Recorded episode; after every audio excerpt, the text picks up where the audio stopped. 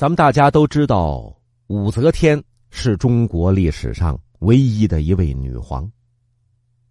那她的江山是从哪儿来的呢？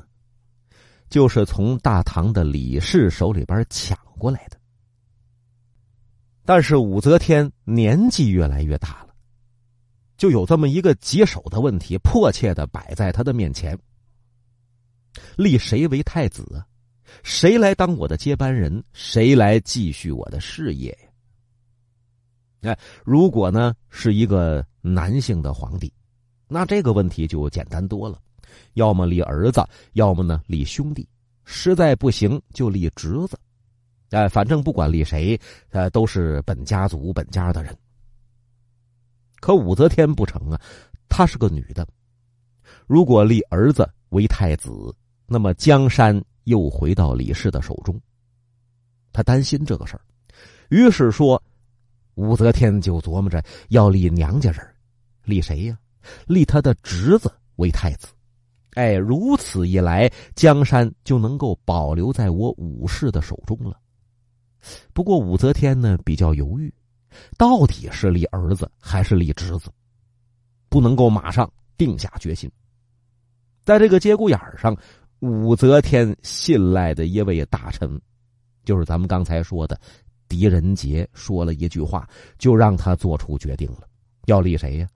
立儿子为太子。狄仁杰到底说了一句什么话？咱们暂且按下不表。先说一说狄仁杰这个人，在中国的历史上，那是出现过无数的忠臣，但是很少出良臣。比如说明朝，有一位忠臣姓海，叫海瑞，但他却不是良臣，而狄仁杰却能够称得上是良臣。呃，忠臣和良臣有什么区别呀？忠臣，先说哈，他只需要有忠贞不屈的勇气，但良臣不一样了，良臣还需要虚与委蛇。什么目的？为什么要这么做？就是要把事情做好，要达到目标。也就是说，做一个良臣呢，需要具备的综合素质，那比单纯的忠臣要高得多。哎，狄仁杰他就是一个综合素质特别高的人，总能够想方设法的把事情办好。就曾经有这么一件事情，对他来讲那是很残酷的一件事干嘛呢？他被一名酷吏叫来俊臣给陷害了，罪名是谋反。谋反该当何罪呀？那是杀头的大罪呀！那没人会轻易的承认。可是被关在监狱里头的狄仁杰，二话没说，痛痛快快就认了罪了。认罪之后，狄仁杰用一块呀破背面，哎，写好自己的冤状，那陈词在里头，然后藏在一个破棉袄当中。利用家人来给自己送换洗衣服的机会，把这个破棉袄送到儿子的手里。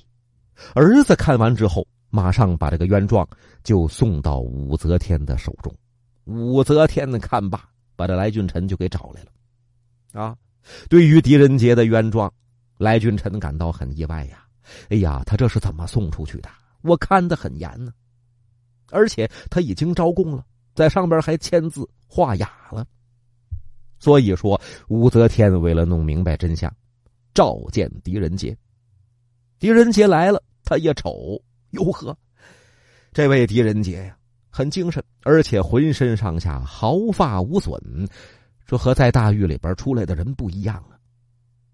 武则天就问他：“呃，你既然没有谋反，你为什么要承认呢？”狄仁杰回答说：“如果我不承认的话。”您狱里边那一套大刑伺候下来，我可能就见不着陛下您了。这武则天听完之后，感慨万千。啊，同时对于狄仁杰的智谋非常欣赏。这不现在吗？武则天在遇上立太子的难题的时候，就正是因为狄仁杰的一句话，就给他扫清了迷雾。皇帝继位的事情，那是天下一等一的一件大事不容闪失。按照一般的规矩啊，古代的皇帝是首立长子，其次呢立其他的儿子，嗯，或者是立自己的兄弟，再不行还可以立自个儿的孙子。啊，或者呢是本家宗室之人。无论如何呢，不能让皇权旁落到异性的手中，这个是最最基本的原则。而武则天当时呢是有两个选择，他头一个想立的实际上就是自己的侄子，叫武三思，啊，想立这个侄子武三思为太子，那也姓武嘛，他是自己的本姓本家。可是每一次征求大臣的意见都遭到反对，武则天非常恼火，借这个原因还屠杀和罢免了一批庸唐派。啊，雍唐派嘛，都主张立李氏为太子，好让这个江山重回李家的天下呀。那么当时要立李氏的话，李氏有谁呀？就是武则天的儿子，叫李显。其狄仁杰其实也是这么想的，但狄仁杰心里边有弯弯道子，我不能直说呀。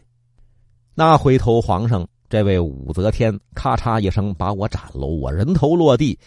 我人生的伟大目标达不成啊，所以说武则天的所作所为，就导致了当时朝中的很多大臣呢，呃，他在征求意见的时候，大家都装聋作哑。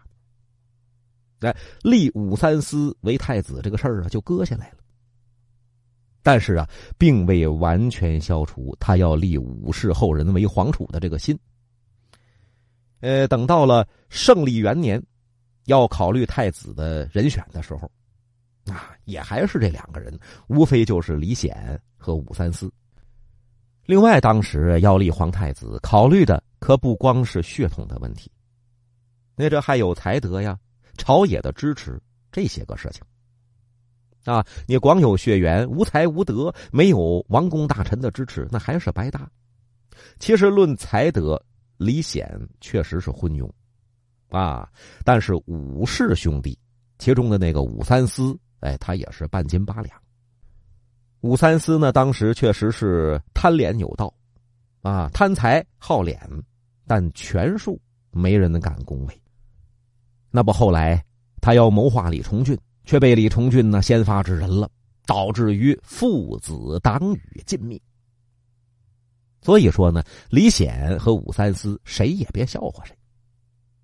再说到当时的朝野支持谁啊？这虽然是武则天早年呢用铁腕震慑天下，好像是已经把一切敌人都给碾碎了，但那个年代像秘密警察呀、白色恐怖啊，这都是刚刚起步的阶段，战果往往是被后世给夸大了。直到胜利年间，当时朝野的反对势力都是隐而不发。都是在坐待良机，啊！日后呢，没等武则天归天呢，刚刚老了、年弱体衰的时候，那不出来张柬之吗？李多作就敢对他动手了。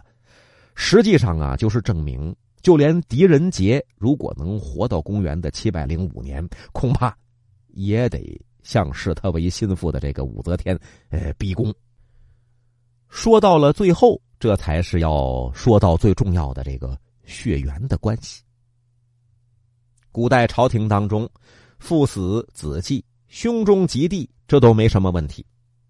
但是说到姑侄，啊，武则天和武三思，一个是姑姑，一个是侄儿，这名不正言不顺。而且当时啊，也没有过继这么一说，也没有这个先例呀，啊，所以说呀。当时真真正正的让武则天想要放弃立武氏后人为皇储的，还得说是狄仁杰的那一番话。狄仁杰在什么时候说的？那是公元的六百九十八年，武则天就问狄仁杰，说：“我想要改立自己的侄子为太子，你是怎么认为的？”狄仁杰就讲：“陛下呀。”您和武氏兄弟是姑侄的关系，与庐陵王是母子的关系。那这里边他提到的庐陵王，就是当时呃武则天的儿子，李显。啊，您与庐陵王李显是母子的关系，姑侄和母子，您认为哪个更亲呢？那武则天多明白呀，那当然是儿子更亲呢。哎，陛下立儿子为太子，等陛下千秋万岁之后，就能入太庙，能与先皇共享世代香火祭祀。而自古以来，您哪儿听说过皇帝在太庙可以供奉姑母的呢？就是狄仁杰的这句话。啊，儿子会把母亲的牌位呀放到太庙里边供奉。那谁见过侄儿把姑姑的这个牌位放到祠堂里边祭祀？狄仁杰这一句话算是点醒了梦中人。武则天终于下定决心，把皇位就传给了自己的儿子。狄仁杰可就算是达成了自己的目标了。什么目标啊？就是让李氏重掌。唐的天下。